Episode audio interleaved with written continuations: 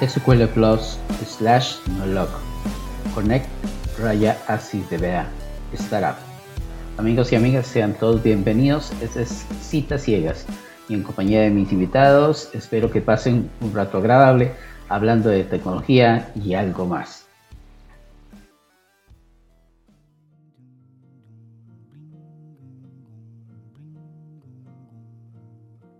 Bueno, gente, muy buenos días, buenas tardes, buenas noches, dependiendo del lugar que hayan escogido para escucharnos el día de hoy. Hoy estamos con Rodrigo Mufalani.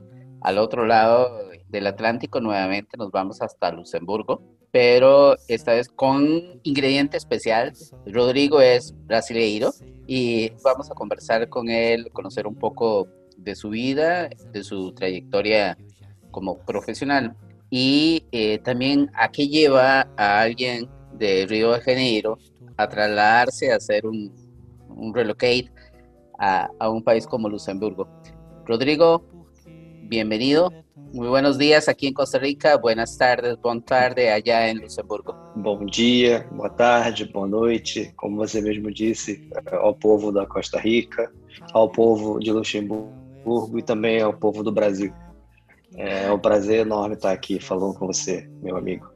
No, las gracias son, son, son mías para ti. Rodrigo, además de portugués, por, como tu lengua natal, hablas inglés, un poquito de francés también. Eres originario de Río Janeiro, de Duque de Caixas, ¿correcto? Aí, Duque de Caxias. ¿Quién es Rodrigo en su infancia? ¿Cómo es Rodrigo de, de niño? ¿Qué recuerdas de ese Rodrigo de niño? Ah, eu fui uma, uma criança muito feliz é, porque eu tive a oportunidade de brincar na rua. É, tive uma infância bem agitada, subindo em árvores, brincando com os meus amigos até tarde na rua, pois quando eu era criança, é, o Brasil não era tão violento, ou pelo menos na vizinhança onde eu morava, no bairro onde eu cresci, é, não era um local violento, não era um local perigoso. Então eu tive uma oportunidade de, de brincar bastante. A gente não tinha é, grandes recursos tecnológicos como tem hoje, então a minha infância basicamente foi brincando de, de jogar bola, soltar pipa, é, correr com os meus amigos na rua, subir em árvore, cair de árvore. Então foi uma infância bem bacana coisa que eu tento às vezes fazer com meu filho. Aqui mesmo em Luxemburgo tem bastante floresta e tudo mais. Mas como é uma coisa que ele faz na escola, é, faz parte da atividade das crianças aqui ir para a floresta, ele não gosta muito de, de sair comigo para ir à floresta. Ele diz que é chato porque ele já vai na escola. ¿Alguna travesura de, de niño que te acuerdes que te haya tus padres te hayan regañado porque cometiste algo que não tenías que fazer? Sim, quando eu tinha acho que 10 anos, o meu pai teve a brilhante ideia de me dar um canivete, uma faca pequena, não sei como você chama lá. No Brasil a gente chama de canivete, é uma aquela faquinha que dobra assim. E, e eu me lembro de ter um amigo, tem uma fruta no Brasil, não sei se é o mesmo nome na Costa Rica, chamada cajá. É uma fruta que normalmente se come, é uma fruta amarela típica do Brasil. Depois a gente procura uma foto para poder colocar aqui. E, e, daí eu peguei um cajá na minha mão, a faca, olhei para um amigo e falei: Olha, se fosse a sua cabeça, imagina só. Apertei o canivete em cima do cajá e puxei. Só que a lâmina do canivete entrou na minha mão e eu tenho dois pontos aqui na minha mão que eu tive que ir para o hospital tomar. Essa foi minha primeira trave grande travessura quando criança. Depois, é, é, claro que eu caí de algumas árvores, já voltei para casa com os dedos do pé ralado de jogar futebol no, no, asfalto. A gente no Brasil tinha esse hábito de jogar futebol na, na rua, no asfalto. Em vez de ir para campos de futebol, não tinha perto de onde eu morava um campo de futebol que fosse com grama. E voltei várias vezes com os joelhos ralados de cair de bicicleta ou com o pé ralado de, de chutar o chão. Mas depois, quando já adolescente, eu jogando bola também quebrei o joelho. É, fui chutar uma bola, chutei garoto, o oponente, a bola, o chão, e daí fui parar no hospital, tive que colocar pino no joelho. Fiquei seis meses andando de muleta. Foi uma, uma aventura. Faz parte do aprendizado. Ok, precisamente te íbamos a hablar de eso. Después de tu adolescencia que me dices que básicamente pasas jugando, te diviertes, eh, no era un lugar tan peligroso como dices. Eh, Río de Janeiro ha tenido, ha cambiado sustancialmente, es un lugar eh, debido al, crecimiento demográfico que tuvo y a las condiciones especiales. Creo que más que todo en los últimos 20 años es que, que se ha modificado mucho. Entonces, hoy no es un lugar tan tranquilo. Me, me, acuerdo, me acuerdo, por ejemplo, de, de, algunas historias eh, cuando estuve en Sao Paulo, que me decían el problema de los motociclistas en las carreteras, eh, en las calles en, en, Río de Janeiro, que eh, estabas en, en un, haciendo un alto y un momento a otro te apuntaban con un revólver y, y el del auto también sacaba un revólver y le disparaba. Entonces, uhum. é, é, isso Sim, se você estiver no meio disso. Ok. Eh, Infelizmente é verdade. Ok. ¿Qué pasa con, con, con la adolescencia de, de Rodrigo? Eh, me dices te gustaba mucho jugar fútbol. Eh, sufres una quebradura. Me imagino que eso te, te distancia un poquito y te dice, no, tengo que hacer otra cosa. Eh, ¿Cómo es la adolescencia de Rodrigo y empieza ya el gusanito por la tecnologia, por, por la informática? Sim, é, quando eu entrei na adolescência, tive esse problema de quebrar o joelho e tal. Fiquei alguns meses sem poder jogar futebol, mas logo depois que, que eu tirei os parafusos, o médico falou: não, você pode jogar futebol de novo. Aonde você quebrou o joelho nunca mais vai quebrar no mesmo lugar. Pode quebrar em outro lugar, mas aí não quebra mais. Daí eu continuei jogando futebol com os amigos, Uh, o bairro aonde eu cresci é, já não era mais tão tranquilo, tão seguro, então minha adolescência já foi com um pouco mais de, de cautela, de cuidado. Uh, mas a minha mãe sempre foi uma pessoa que, que é, prezou pela, por é, bons conselhos e tudo mais. E por incrível que pareça, quem me ensinou a mexer no computador, eu ganhei meu primeiro computador em 1998.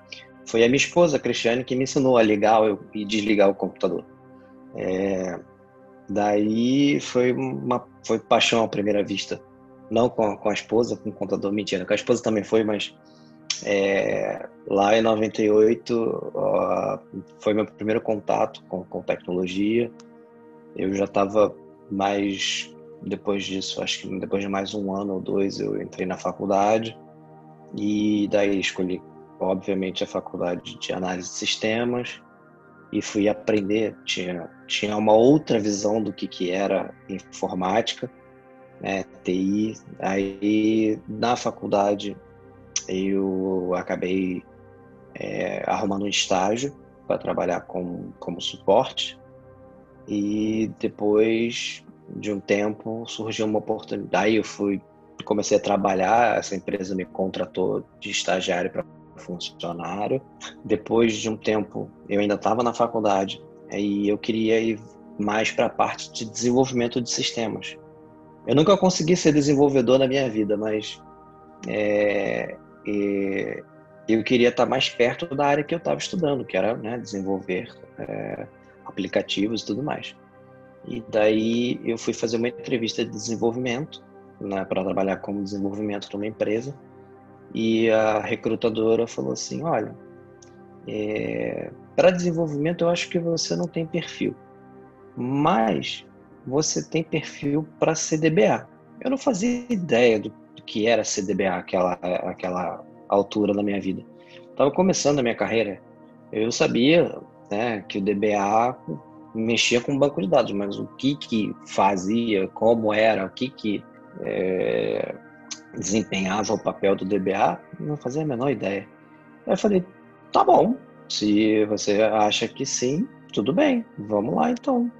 Daí eu fiz mais umas duas entrevistas na época e como eu tinha aprendido bem SQL, a linguagem SQL, eu acabei passando e virando DBA, né? Foi nessa época e logo no comecinho da minha carreira. Então, eso, eso fue más o menos por allá. Eh, tú terminas la universidad en el 2005 y sí. según veo en tu perfil de LinkedIn, eh, tu primer trabajo como DBA es en el 2004 en MXM Sistemas.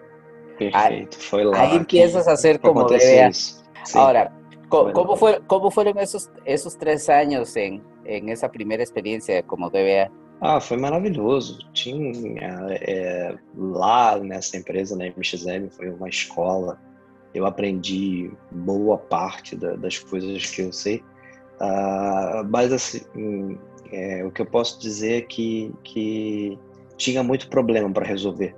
Então isso acabou me deixando um pouco mais. É, a gente no Brasil tem uma gíria para isso, um pouco mais desembolado, vamos dizer assim é, mais ágil para poder resolver problemas. Tinha, cada dia eu ia é, visitar um cliente novo com problemas diferentes, com coisas diferentes. Isso acabou me deixando um pouco mais ágil para poder solucionar problemas.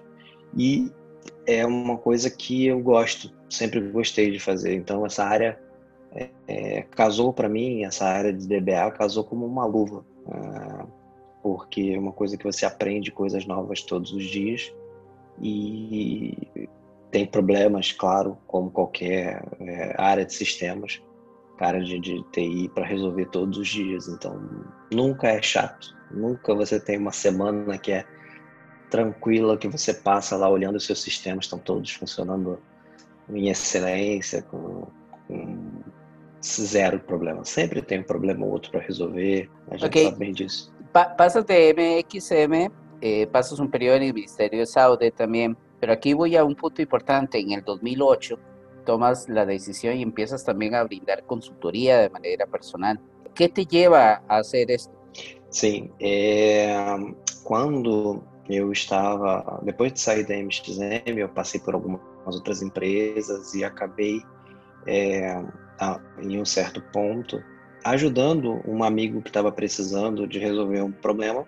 E eu fui mesmo para poder ajudar, não, não, foi uma coisa que, que eu estava com intenção de, de, cobrar e tudo mais. E, e, eu fui na empresa dele porque ele estava com um problema de, de, banco de dados. Eu resolvi o problema, foi era um problema simples, então foi uma coisa que eles estavam lutando lá por semanas. E era uma coisa que eles tinham que estava mal configurado o Oracle, era em um ambiente Windows, eles tinham que reiniciar o servidor de banco de dados a a cada, sei lá, dois dias para poder resolver um problema. E daí, é, eu não me lembro exatamente qual foi, mas foi alguma coisa relativa à parametrização de memória do Oracle, SGA, EGA, que eu configurei adequadamente com o que eles precisavam e tudo mais e resolvi o problema em cinco minutos. Falei, olha, não precisa mais reiniciar o servidor, não tem sentido. É, não precisa reiniciar o servidor, não precisa reiniciar o Oracle. E a, a gerente de TI na época ficou tão feliz a, com a minha atitude que ela falou: não, eu quero contratar você. Não preciso de você 100% aqui, mas eu quero contratar seus serviços. Eu estou apaixonada pelo que tu fez aqui na, na minha empresa. Resolveu o problema rápido, sabia o que tinha que ser feito, fez com, com maestria. E daí eu falei, mas eu não sei como fazer isso. Ela ah, abre uma empresa e presta consultoria. Então foi aí que eu comecei a prestar consultoria. Na época, eu fazia em paralelo com o meu trabalho, então era uma coisa que eu fazia nas minhas horas vagas. E daí começou essa, essa coisa de, de consultoria. Da, depois de um tempo, né, mais para frente, é, eu acabei ficando. Chegou um tempo que não dava para manter mais essa vida dupla. Então eu acabei saindo do, do trabalho e ficando só mesmo trabalhando pela minha empresa como consultor. E daí foi até 2018. Precisamente aquí en 2018 nosotros, si mal no me equivoco, nos conocimos en el 2017 en Chile, ¿verdad? En Santiago sí. de Chile. Y eh, ahí que, que, estuvimos en conjunto con otros compañeros del programa y además. Hay un cambio importante que sucede en el 2018 que lleva eh, si no me equivoco, en el 2018 es cuando te trasladas eh, en 2019 o 2018 es cuando te trasladas a Luxemburgo, ¿verdad? Sí.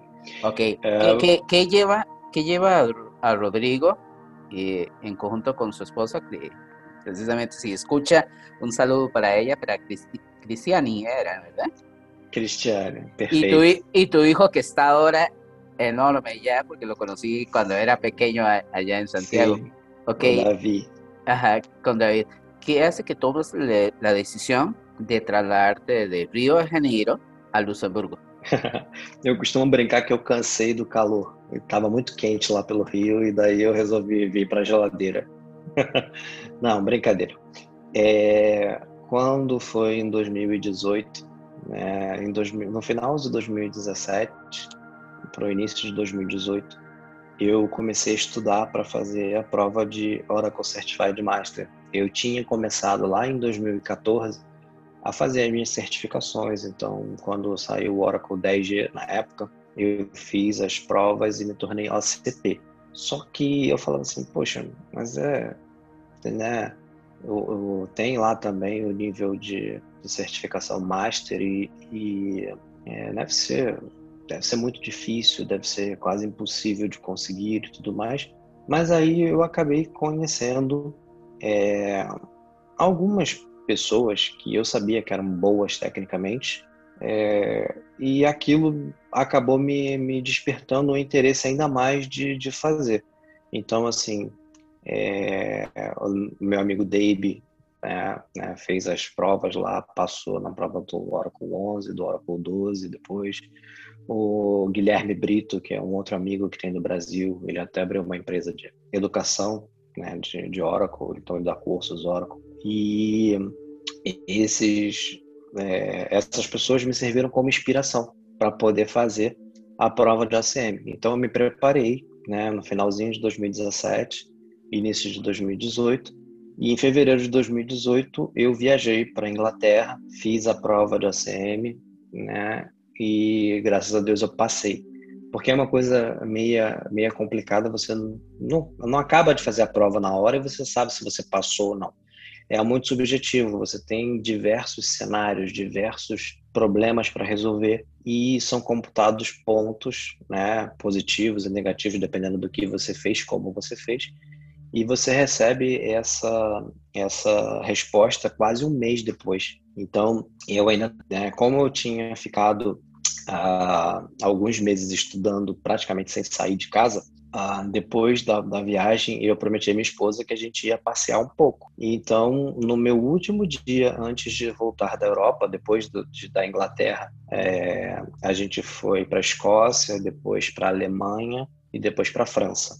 E, no meu último dia de viagem, eu recebi um e-mail de manhã dizendo que eu tinha passado na prova de ACM eu me tornaria um Oracle Certified Master e daí isso me abriu né, portas, oportunidades para poder ir atuar fora do Brasil. Então eu tive duas oportunidades né, imediatamente, logo depois que, que eu postei nas mídias sociais que eu tinha virado ACM, eu recebi uma oportunidade para ir para os Estados Unidos e outra para ir para a Europa. É, a, a dos Estados Unidos, me imediatamente depois que eu fiz a entrevista, conversei lá com o gerente, o cara falou, cara, eu quero você no meu time agora, é, arruma tuas coisas e vem.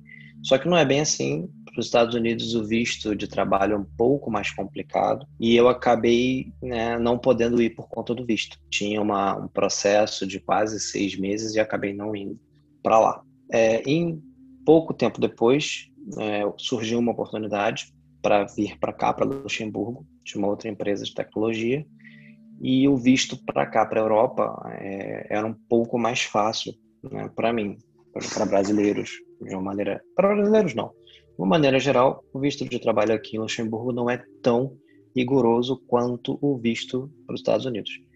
E daí, né, no dia que, que a gente estava ainda passeando, eu recebi um contato de uma pessoa falando: olha, a empresa onde eu trabalho né, pode estar interessada na, no, OCM. Se você vier a se tornar um OCM, eles podem querer te, te contratar. E a pessoa falou comigo e tal. E daí eu falei para minha esposa: ó, no tele, eu tava no telefone ainda. Eu falei: olha, estão me convidando aqui para ir morar em Luxemburgo, para trabalhar lá e morar lá. E daí a minha esposa falou, vamos? Aí eu falei, tá, vamos. Então tudo bem.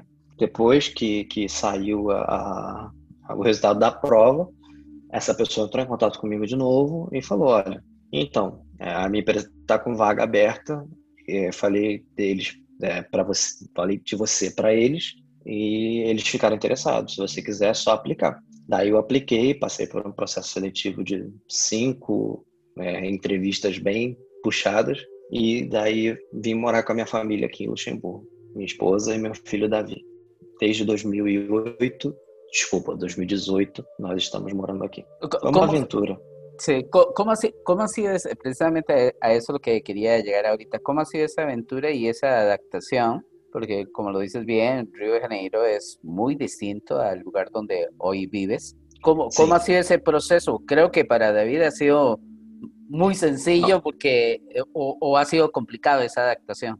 Não, pra, o meu maior medo como pai era expor o Davi a alguma coisa que fosse difícil para ele, porque ele teria que aprender um novo idioma. Na verdade, aqui são três, ele, ter, vai, ele vai aprender mais três idiomas é, dos oficiais. Além disso, ele ainda vai aprender na escola o inglês e ele já sabe, né? Porque a língua nativa dele é o português. Então, esse é era o meu maior medo. Mas depois, vendo as crianças, para eles é natural, eles aprendem brincando. Meu filho, depois de um ano na escola luxemburguesa, ele já fala o luxemburguês, que é um idioma é, bem próximo do alemão, a gente pode dizer assim, a grosso modo, que os luxemburgueses não me escutem, que é um dialeto do alemão, mas é uma língua que, assim, para a gente brasileiro, é, é completamente diferente, é uma coisa que a gente nunca escutou. O francês ainda é próximo, assim como é o espanhol do português, o francês também vem da, da é, do latim. Então, tem algumas palavras que se assemelham, os sons não são tão diferentes assim. Agora, o alemão e o luxemburguês são completamente diferentes. E aqui, como eu digo que foi uma aventura, porque a gente não conhecia ninguém. É, o Rodrigo Mufalani no Brasil é, era uma pessoa conhecida, era um profissional que se destacava. Aqui eu começo do zero. É, eu, eu, entrei na empresa e ninguém conhecia quem era o Rodrigo Mufalani. Ah, é, Rodrigo Mufalani tem um título, ele tem um título de OCM, mas e aí? Isso não quer dizer que ele é uma pessoa boa para se trabalhar, não quer dizer que ele é uma pessoa que, que gosta do que faz. Isso daí eu acho que diferencia os profissionais, né? Então, assim, é começar do zero, é, é e chegar aqui mostrar quem você é, como você trabalha, é, o quão você gosta daquilo que você faz, isso é bastante diferente. E se a esposa, no caso, se a Cristiane não apoiasse, se o Davi não apoiasse, seria impossível é, fazer essa mudança. Então, aqui em Luxemburgo especificamente, você falou três idiomas e mais um que a gente pode considerar. É, as línguas oficiais são o luxemburguês, o francês e o alemão. Então, a maioria das pessoas no país falam todos esses três idiomas. Mas tem uma grande parte de, de pessoas que migraram de Portugal para cá. Então, boa parte da população também fala português, então são filhos de portugueses ou próprios portugueses de nascença. Então não é difícil aqui quando você tem um, um problema para poder entender. Se você, por exemplo, não fala francês muito bem, você está resolvendo um problema, é você chamar alguém, pedir para alguém que fale português, ele sempre arruma alguém, entendeu? Então isso facilita um pouco as coisas.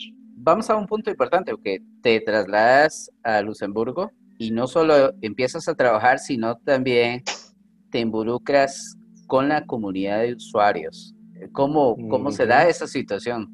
Sim, então, vou, como você mesmo é, já sabe, uh, eu desde 2009 eu sou, eu faço parte do, do ACE Program e é, para mim é, viver no meio da comunidade, compartilhar conhecimento foi, é uma coisa que eu sempre gostei de fazer. Então eu fazia parte do, do, do time de coordenação do BUOB, é, hoje em dia eu não faço mais parte porque eu, eu disse para o Eduardo, que é o presidente do, do, grupo de usuários do Oracle do Brasil, É, falei, olha, Eduardo, eu não estou conseguindo mais é, participar tanto quanto eu gostaria.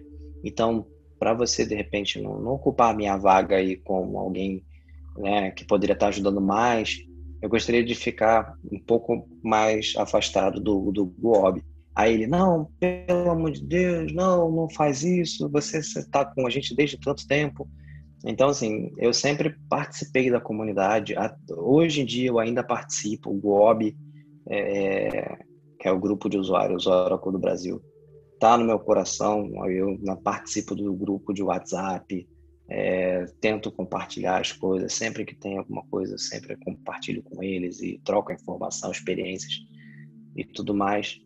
E quando eu vim para cá, embora tenha alguns grupos de usuários próximos aqui, eu fui procurar grupo de usuários Oracle em Luxemburgo e não tinha. O mais próximo que tinha era o grupo de usuários Oracle Benelux, que é Bélgica, Holanda e Luxemburgo. Mas ele é um grupo de usuários mais voltado para aplicativos. Então eu falei, bom, tá faltando alguma coisa aí, por que não tentar criar um grupo de usuários Oracle aqui para poder é, abordar outros assuntos, como a parte de banco de dados, a parte de cloud, a parte de é, engineering systems e tudo mais. E daí eu estava né, viajando, porque os meus finais de semana aqui eu nunca paro em casa, eu sempre estou aí na, quando podia, né? Agora está meio complicado por conta do Covid, mas é, eu sempre estou passeando, é o que eu mais gosto de fazer nas minhas horas vagas é passear, conhecer lugares novos. Então, eu estava em uma viagem e eu falei, bom, por que não tentar criar um grupo de usuários Oracle? Entrei em contato com a, o time da Oracle lá, que, que faz esse, esse tipo de controle. E, e eles falaram, olha, tudo bem, você pode, né? a gente te apoia, conta com a gente no que precisar. E, e tem sido uma aventura bem bacana. Então, em 2019, né, nasceu o Lux OUG. E nós já fizemos alguns eventos. Nós, infelizmente, tivemos que cancelar o nosso primeiro evento presencial é, por conta da pandemia de Covid. Mas, mesmo assim, nós não nos deixamos vencer e fizemos alguns eventos online. Fizemos o, o primeiro é, Lux que, que a gente usou os mesmos palestrantes que seriam do evento físico, eles fizeram um evento online. E foram, acho que, quatro dias, quatro palestras por dia. É, foi. Tiveram muitas, muitas palestras. Foi difícil de, de conseguir é, entregar esse evento, mas a gente conseguiu. Depois nós participamos do Groundbreakers Tour, então foi também um evento enorme que foram oito países que participaram. É, eventualmente a gente entrega algumas palestras né, online, então já teve bastante gente boa falando por aqui. Inclusive a gente pode até marcar um dia para você falar aqui com a gente em Luxemburgo. No, sí, ya, ya hemos hablado de eso. En, en, algún momento vamos a, tenemos que hacer el esfuerzo para, para poderlo hacer.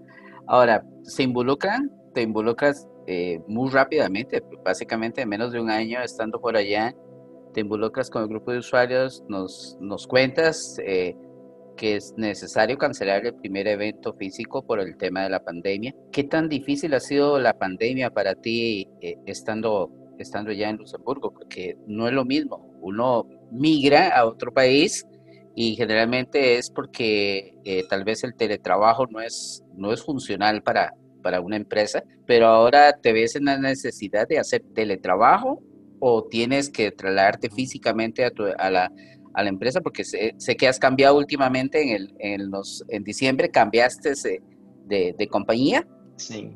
¿Cómo, sí, cómo ha sido este, este tema de la pandemia por allá con, con todo esto? É, é, digamos que no, no, meio da pandemia as empresas aqui elas não estavam preparadas, é, acho que ainda não estão preparadas para o teletrabalho. É, foi complicado, né? Eu, eu, o mercado de trabalho estava um pouco complicado, mas é, digamos que, que eu meio que ouvi é, algumas coisas é, que acabaram me forçando a, a, a procurar é, novos horizontes, novos, novas oportunidades. Foi um pouco né, difícil, não vou mentir, porque o mercado de trabalho se retraiu bastante com a pandemia.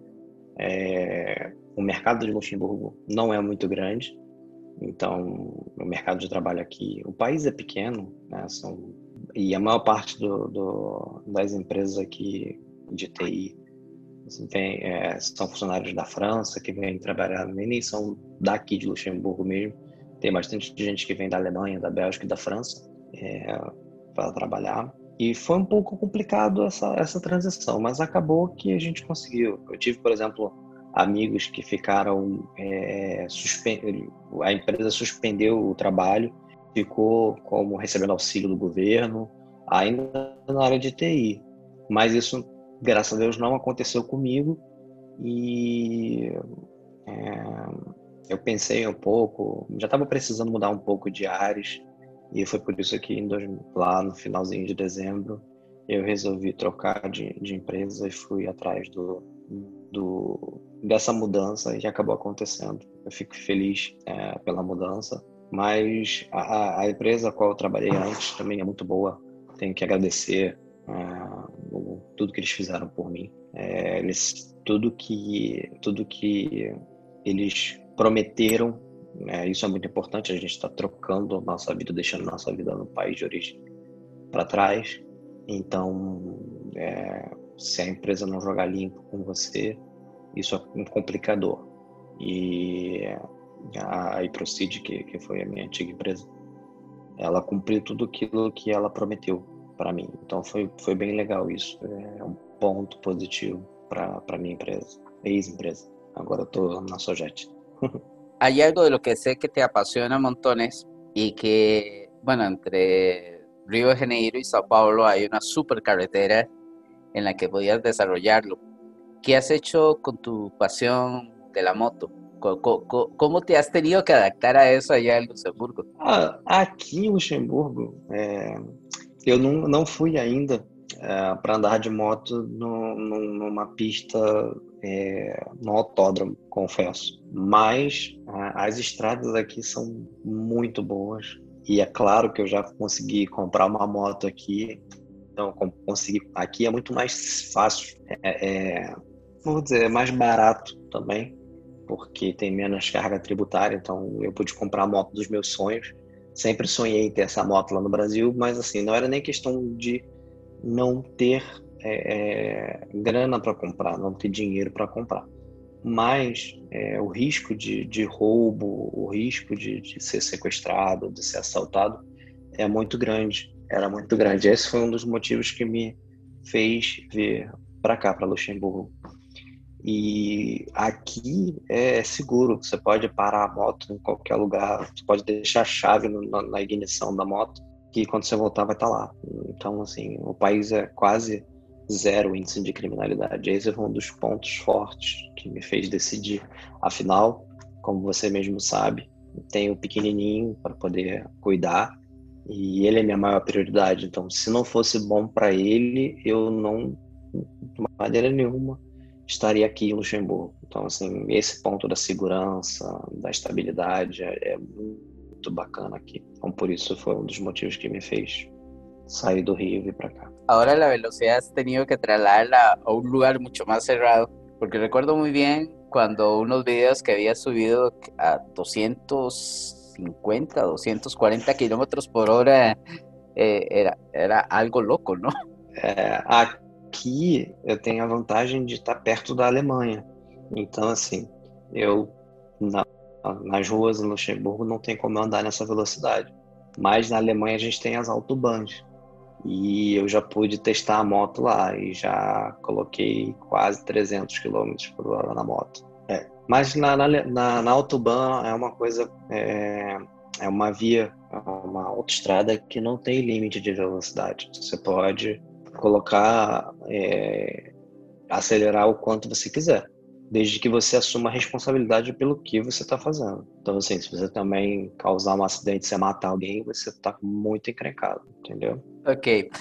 Rodrigo, vamos a ir poco a poco, vamos a ir eh, avanzando hacia, hacia el final de, del programa del día de hoy.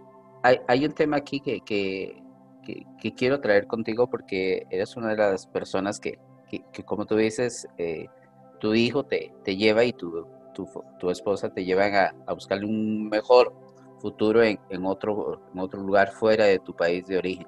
¿Qué consejo le darías eh, hoy por hoy la pandemia cambió sustancialmente el día a día del trabajo en muchas eh, profesiones, no solamente en la parte de tecnología. La tecnología tuvimos la ventaja que, que, sabíamos fácilmente, estábamos más adaptados a esto, pero otras profesiones no, no hacían teletrabajo. En este caso, ¿qué le recomendarías? Eh, o sea, ¿qué, ¿qué, deberíamos de tener en cuenta si queremos salir de nuestros países a otro país a trabajar en tecnología? ¿Qué, qué, qué consideras que es fundamental tomar em consideração nesse processo? Bom, é, eu diria que né, é, é, ter uma, preparação tecnológica, é, um background de tecnologia é importante.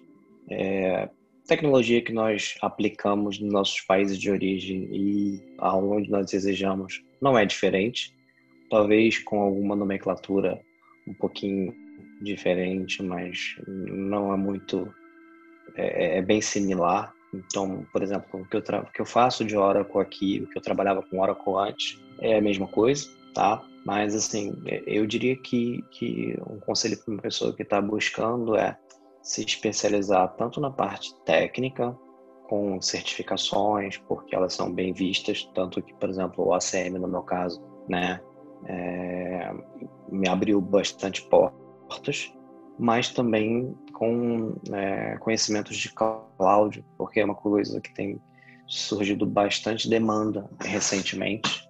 Então, não só da Oracle, né? A OCI aqui está tá crescendo bastante, mas também da, da Microsoft, é, do, Google.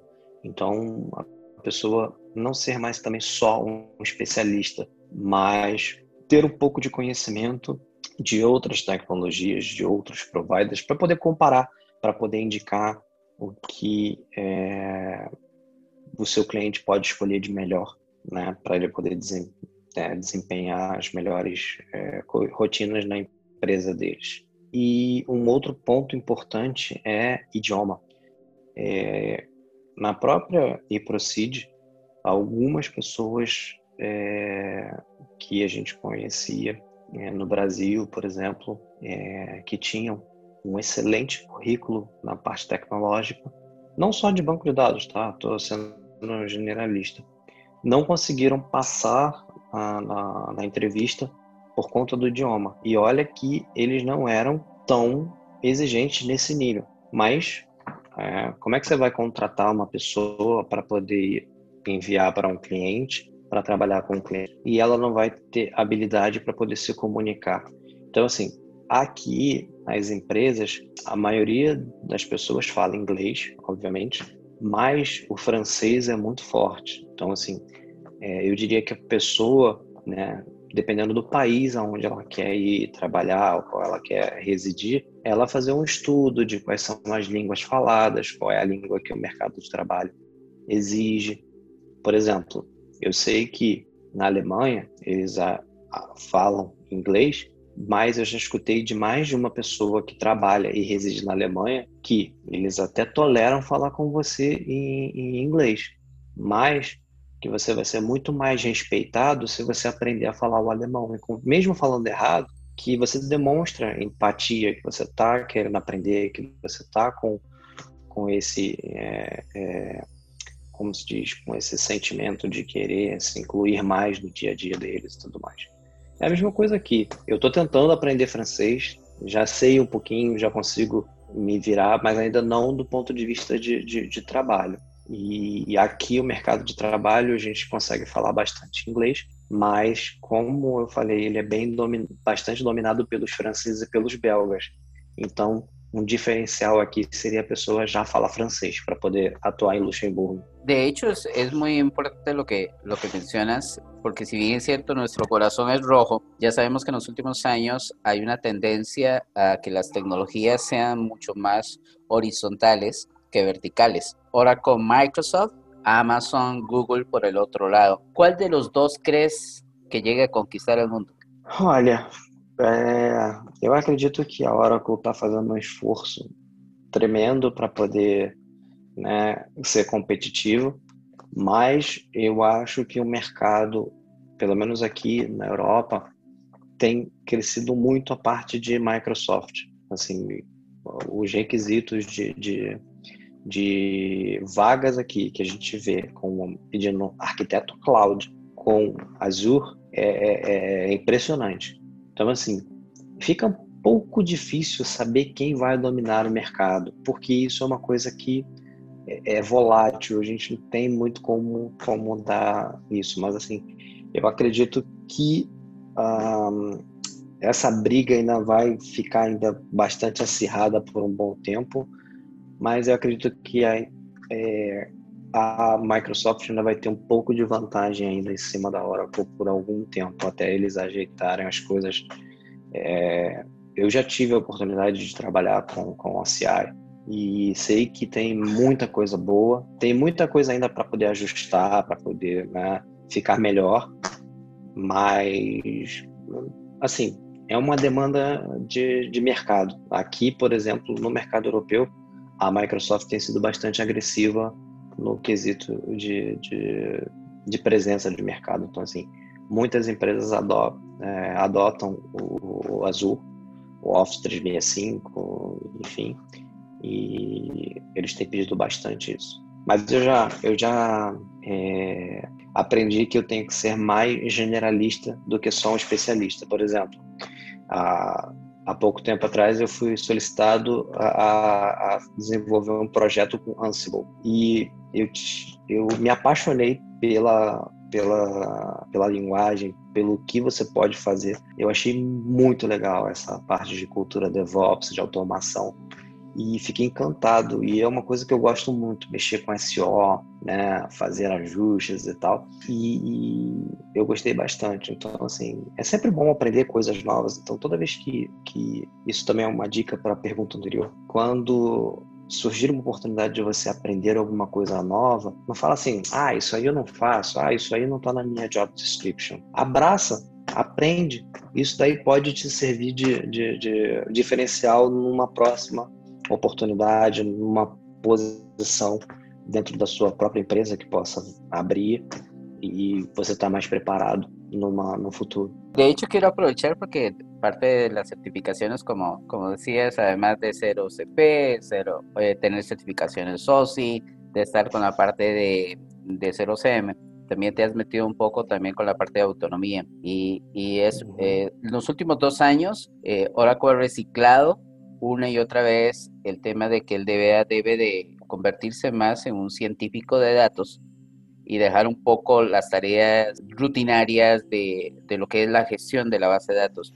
Eh, sabiendo de que la autonomía es algo reservado actualmente para unos pocos, porque no todo el mundo tiene acceso a eso, ¿lo ves a un futuro cercano que, que se vuelva ya como, como algo, como una norma que, que nuestras bases de datos sean autónomas o ves todavía un proceso eh, lento de adoptar una tecnología como la tecnología que hay detrás de, del uso de Machine Learning dentro de la base de datos, del uso de algoritmos y, de dejarnos más de, hacer eh, carpintería y, y, dedicarnos, como tú dices, a un proceso de aprendizaje más generalista de, de más tecnologías, de más integración con otros componentes a hacer algo tan específico. Então, eu vejo que a nossa carreira de, de administrador de banco de dados ela evoluiu.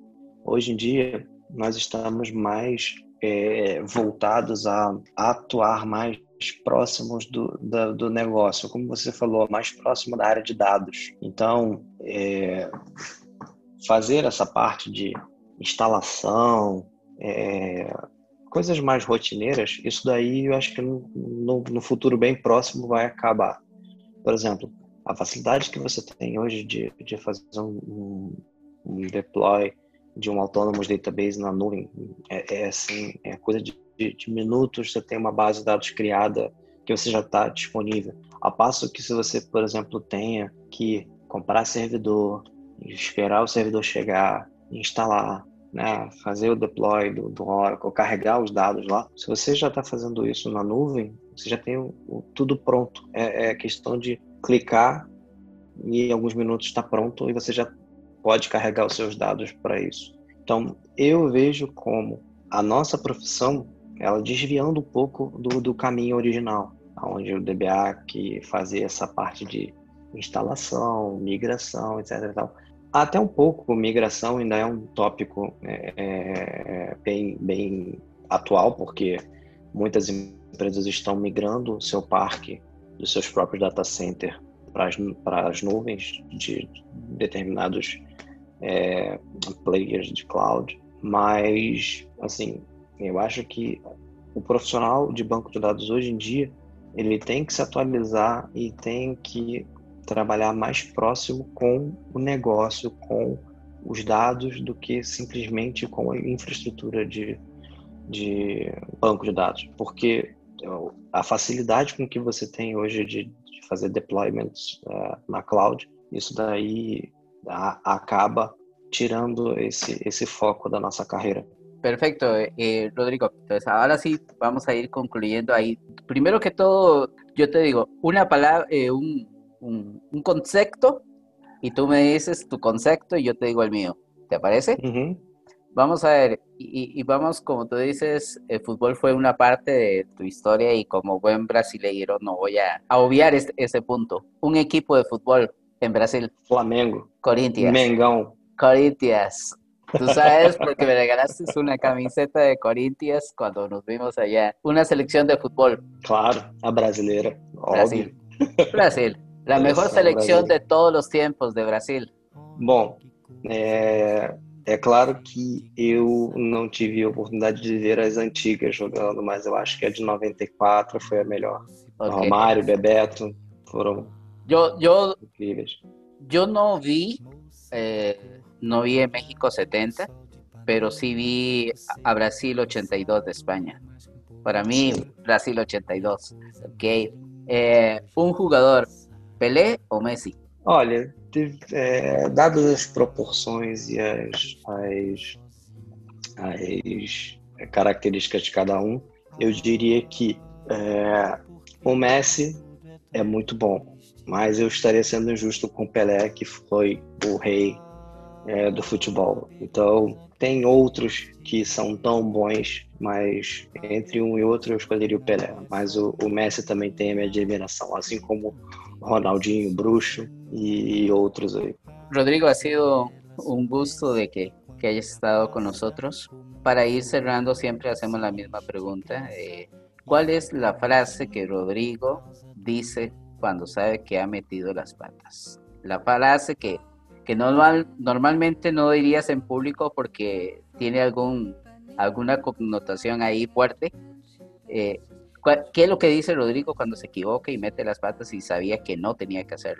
O, o Rodrigo é uma pessoa extremamente é, é, centrada. Então, quando eu faço alguma coisa, eu não tenho problema nenhum em reconhecer o meu erro e pedir desculpas se eu errei, se eu fiz alguma coisa, se eu passei.